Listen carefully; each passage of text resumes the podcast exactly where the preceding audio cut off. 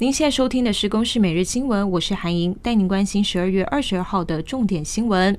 今天没有新增本土个案，指挥中心宣布新增七例的 Omicron 变种病毒境外移入个案，都是至少接种两剂疫苗的突破性感染。由于边境拦截没有走入社区，研判对社区的威胁小。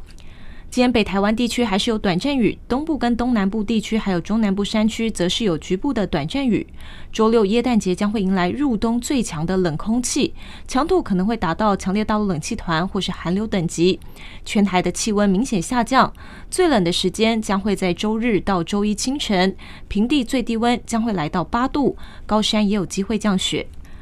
台北市新庄一名男子今天凌晨到便利商店要买口罩，店员提醒他口罩戴好，他认为店员的态度不佳，干脆不买。骑机车离开之后越想越气，就持空气 BB 枪在店外面开枪。警方获报之后呢，在他的住家将他逮捕，讯后以恐吓罪来侦办。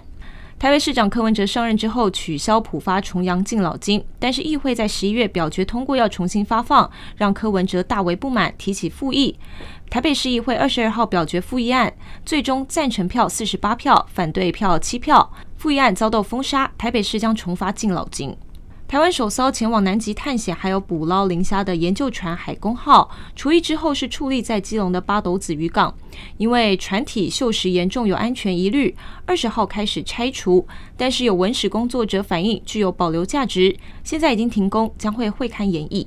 Omicron 变异株席卷全球，以色列专家组建议对六十岁以上的长者跟医疗工作者要施打第四剂疫苗。总理班奈特说，感染剧增很快就会发生。病例数估将每三天倍增。